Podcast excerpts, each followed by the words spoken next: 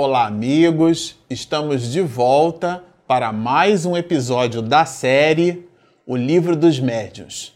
Como a gente sempre introduz no início do episódio, esse é o capítulo quarto, onde Kardec chama de sistemas, e é nesse capítulo que estamos estudando as várias linhas de pensamento que Kardec aportou e chamou de sistemas. Então existem vários. E nós fizemos um passeio nos episódios anteriores a respeito da ideia, da visão geral desse sentido. Agora, o que a gente vai buscar fazer é destacar cada um desses sistemas. A gente vai fazer um pequeno passeio mergulhando no texto em pontos que nós separamos aqui por entendermos é, serem importantes, representarem a ideia central daquele ponto, para que nos sirva de elemento, de insumo para o nosso estudo. Bom, então vamos começar aqui com, com a revisão, vamos chamar assim, do item 38, que é o sistema do charlatanismo, isto é, do embuste. Então, comentávamos em outros episódios a questão do Arthur Conan Doyle, você se lembra, né? Aquele que buscava entender no espiritismo é justamente essa ideia do embuste, da falsidade, e de determinados mecanismos que teriam, seriam então fabricados nessas reuniões para que fosse apresentada a ideia do espírito ou a ideia do sobrenatural, mas Arthur Conan Doyle colocava sempre uma visão mais detalhada. Ele no início perseguia o espiritismo, encontrou muitos é, embusteiros, vamos chamar assim, né? mas depois começou a perceber que os fenômenos se apresentavam de uma forma que não poderia ser de outro jeito e dá então a ele o curso, né, uma obra clássica para todos nós, que é a história do Espiritismo. Então, o sistema do charlatanismo trabalha bastante essa ideia e em episódios passados que nós super recomendamos que vocês visitem, façam a visita desses episódios, porque é uma continuidade, nós abordamos com alguma profundidade esse tema. Aqui no item 39, é, Kardec fala do sistema da loucura. Nesse item 39, ele fala justamente é, assim: alguns, por condescendência, concordam em pôr de lado a suspeita de embuste, mas sustentam que os que não iludem são iludidos. Olha só, muito muito profunda e séria aqui a colocação de Kardec, né?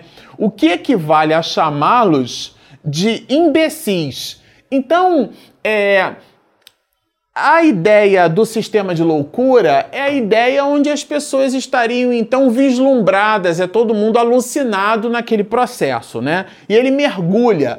Quando os incrédulos falam sem rodeios, declaram pura e simplesmente que os que creem são loucos, atribuindo-se desse modo e sem qualquer cerimônia o privilégio do bom senso. Então, a, basicamente, o sistema de loucura era um sistema onde todas aquelas pessoas que estariam participando dessas reuniões participariam dessas reuniões sim, mas num processo de alucinação, né? E ele, então, Kardec, faz justamente essa divisão nesse item é, é, é, 39, é, fazendo-nos perceber a, no sistema é, de loucura a, a ideia de que estaríamos, então, aquelas pessoas participando da reunião. Como ele diz assim: olha, ou são aquelas que iludem ou são aquelas iludidas pelo fenômeno. Por uma coisa ou por outra, o codificador usa aqui uma expressão muito forte, né? Estariam então, vamos dizer assim, é, seriam chamadas é, de imbecis, o que equivaleria a chamá-los de, de imbecis. E ele continua, o codificador faz aqui uma, uma citação bem interessante. Realmente é preciso convir que. Convir, convir em que essa loucura, se loucura existe, apresenta uma característica muito singular, a de atingir de preferência as classes instruídas, em cujo seio se encontra até o presente a imensa maioria dos adeptos do Espiritismo. Porque as pessoas que participavam das reuniões, as ditas chamadas, né, reuniões de mesa gerante, das mesas gerantes, eram aquelas pessoas que possuíam, vamos dizer assim, um IDH, né, um índice de desenvolvimento humano muito grande. Eram pessoas de posse, eram pessoas instruídas, eram aquelas pessoas que representavam a, a a população da Europa à época com um poder de discernimento muito grande e não seriam pessoas facilmente iludíveis, vamos dizer assim. Então, Kardec faz essas considerações. E ele é, cita aqui que nós recomendamos a leitura, a introdução, o item 15 da introdução do livro dos Espíritos, onde justamente Kardec faz esse mergulho e nós citamos esse item 15 em episódios anteriores. Agora, no item 40, a gente vai encontrar esse sistema da que o Kardec chamou aqui, né, o, codificador chamou de sistema da alucinação, onde as pessoas estariam é, envolvidas num processo de ilusão. Seja ilusão de ótica, isso é muito comum quando a gente observa, por exemplo, determinados truques de mágica, né? E aqui é muito importante fazer uma certa associação, porque é, na Europa, na época em que a humanidade estava ali a braços dados com a descoberta da eletricidade, aquelas pessoas que produziam os efeitos do eletromagnetismo em praças públicas eram chamadas de eletricistas ou de mágicos. Então, o fenômeno acontecia, mas nós não conseguimos explicá-lo. Então, aquilo se apresentava como um efeito, um processo de ilusionismo. E na, na ideia e no sistema da alucinação, é justamente esse mote, essa observação, isto é, colocar os acontecimentos contidos naquela reunião como fazendo parte de um processo de ilusão, como um processo de alucinação. E ele fala também, e, e, a gente comentou aqui, do efeito de ótica, né? Eu me lembro muito é, no passado, alguns muitos anos atrás, um mágico que ficou muito conhecido em revelar truques de mágica. Então ele colocou um elefante enorme dentro de um, de um palco e e a ideia foi assim: ele apagou as luzes, apagou e acendeu no intervalo inferior a dois segundos. Quando ele apagou as luzes e acendeu, quando as luzes se mostraram acesas novamente, um elefante que levou um tempo enorme, minutos, para ser transladado ali para aquela posição, um animal pesando toneladas, sendo conduzido por várias pessoas, aquele animal, ele apareceu do palco, desapareceu em questão do num piscar de olhos, porque foi o tempo de apagarem-se as luzes e acenderem-se novamente. E todo mundo ficou muito surpreso. E ele, esse mágico, como ele, ficou muito conhecido por revelar truques de mágica, é, ele mostra depois que existia ali, na verdade, um jogo de espelhos. Então, o elefante foi colocado numa posição do palco que o que a gente observava era o reflexo do elefante e não o elefante em si.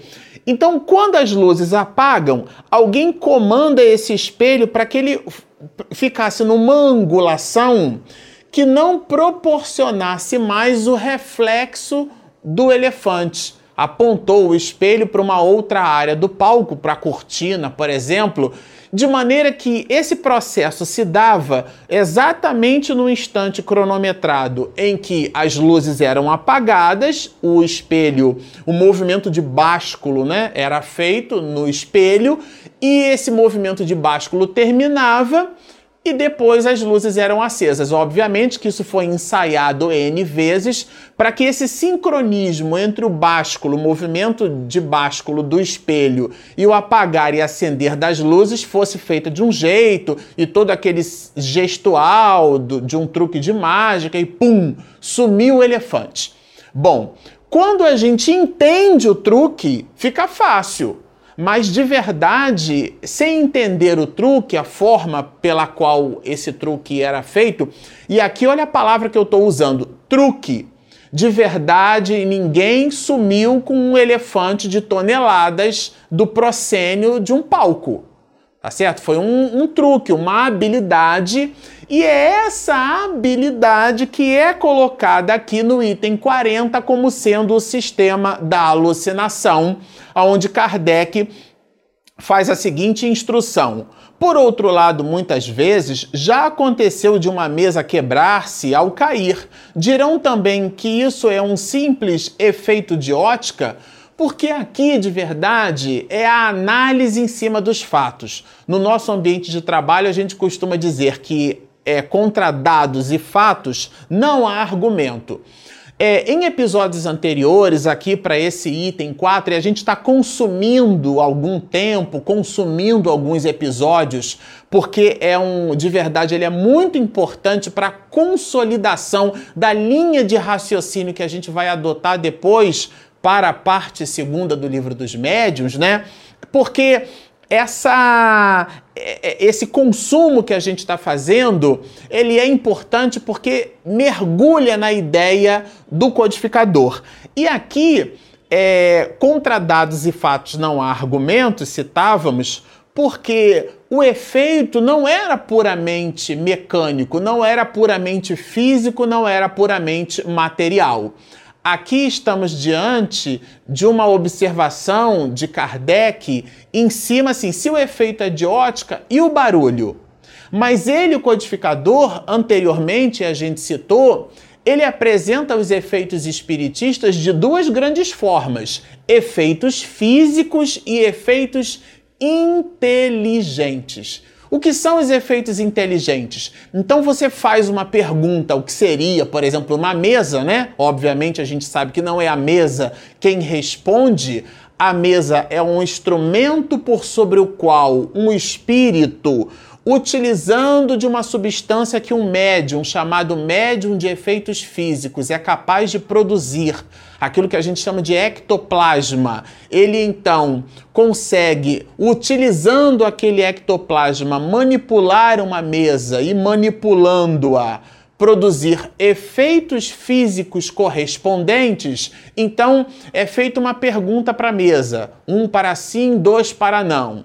Mas quando essa pergunta é desdobra, por exemplo, para um um vocabulário, né? É, nós assistimos, é, eu e minha esposa, um filme, é, o Escafandro e a Borboleta era o nome do filme, né? De um homem que ele adquiriu uma, uma paralisia, ficou tetraplégico e ele só conseguia piscar um dos olhos porque o outro ficou paralisado também. E com um único olho, esse homem escreveu um livro.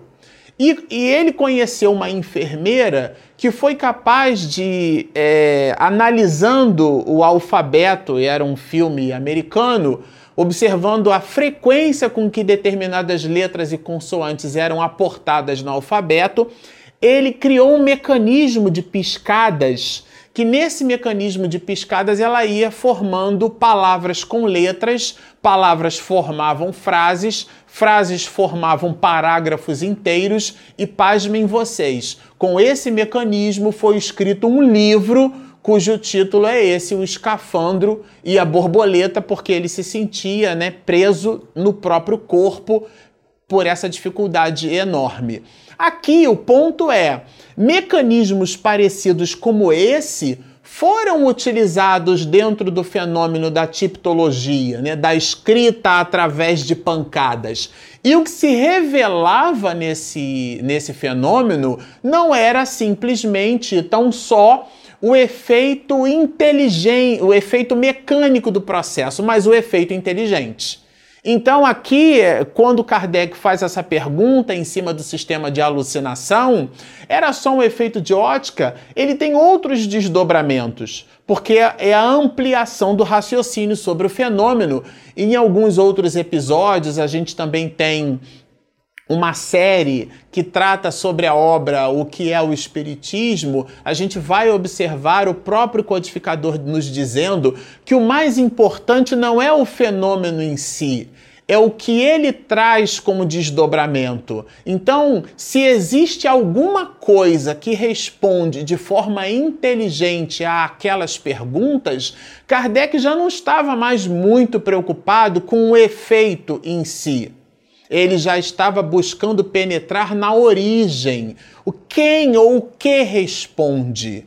E foi através desse mergulho que ele, o codificador, analisando esses sistemas, ele então é, ele então desdobra aquilo que conhecemos hoje como sendo a codificação. Mas esse capítulo é, é recheado de outras partes. Além do sistema de alucinação, tem um aqui muito interessante, que é o sistema do músculo estalante. Um determinado médico, ele de verdade, ele identificou que alguns, muitos de nós somos capazes de produzir movimentos musculares e esses movimentos musculares seriam capazes de produzir barulho e esse barulho seria então a explicação para esses fenômenos ruidosos apresentados no, nos fenômenos das mesas girantes. Uma vez a gente escutando o Divaldo proferindo uma conferência, né? É, ele disse assim: o ser humano é muito criativo, né? Para dar justificativas que tais, a gente aporta explicações que são muito mais complexas do que a própria explicação em cima da psicogênese do assunto. Mas nesse sistema de músculo estalante, é, o codificador nos diz assim: olha, se as coisas se passassem assim com relação à vista, não poderiam dar-se de outro modo pelo que respeita à audição. Já que a gente está falando de um processo de alucinação, agora vamos falar da audição. Quando pancadas são ouvidas por toda uma assembleia, não há como atribuí-las razoavelmente a uma ilusão. Porque o processo de ilusão ele, pressupõe que todo mundo estaria vibrando naquele mesmo viés, como o exemplo que a gente deu do elefante, né, do, do vidro. Todo mundo que está no, na, ali é, perto do proscênio observa em dois segundos, num piscar de luzes, um elefante de toneladas sumir do palco. Mas aqui ele já está falando da audição. Quando pancadas são ouvidas por toda uma assembleia, não há como atribuí-las razoavelmente a uma ilusão. Tá certo? Todo mundo está ouvindo. Descartamos, evidentemente, toda a ideia de fraude, supondo que uma atenda, atenta observação tenha verificado a impossibilidade de qualquer causa fortuita ou material na gênese das pancadas. Então está descartando o, o fenômeno físico das pancadas e ele faz isso justamente em contraponto da análise do músculo estalante, porque seria uma explicação. É verdade que um sábio médio, médico deu uma explicação desse fenômeno, categoria é, categórica em sua opinião, quer dizer, decisiva, né? A explicação que o médico dá resume tudo aquilo que as pessoas observavam do ponto de vista físico no que diz respeito a esse fenômeno. A causa, e aqui está escrito entre aspas, a causa, disse ele, o médico, está nas contrações voluntárias ou involuntárias do tendão do músculo pequeno perônio. Esse músculo, então, seria capaz de produzir esses sons. E entra nas mais completas minúcias anatômicas para demonstrar o mecanismo pelo qual esse tendão é capaz de produzir os ruídos, imitar o rufo de um tambor. Como ele explica isso é muita viagem, né? E até executar áreas ritmadas. Conclui daí que os que julgam ouvir pancadas numa mesa são vítimas de uma mistificação ou de uma ilusão. Então aqui ele coloca o sistema do músculo estalante no mesmo processo da ilusão no exemplo do elefante que a gente deu aqui. O fato em si mesmo não é novo.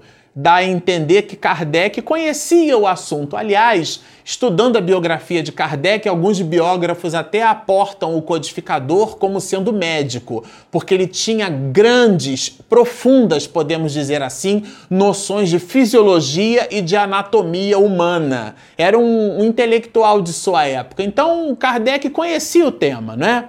Infelizmente, para o autor dessa pretensa descoberta, sua teoria é incapaz de explicar todos os casos. Porque aqui existe, inclusive, justamente uma diferença muito grande entre é, é, teorema, teoria, né?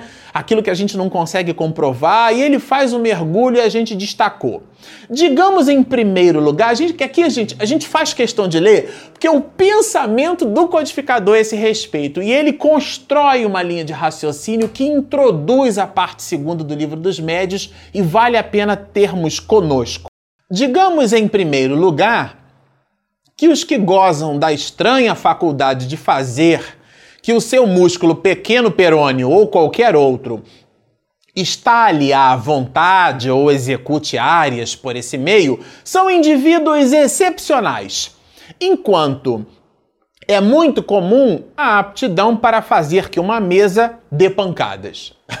então aqui ele está fazendo uma associação, né?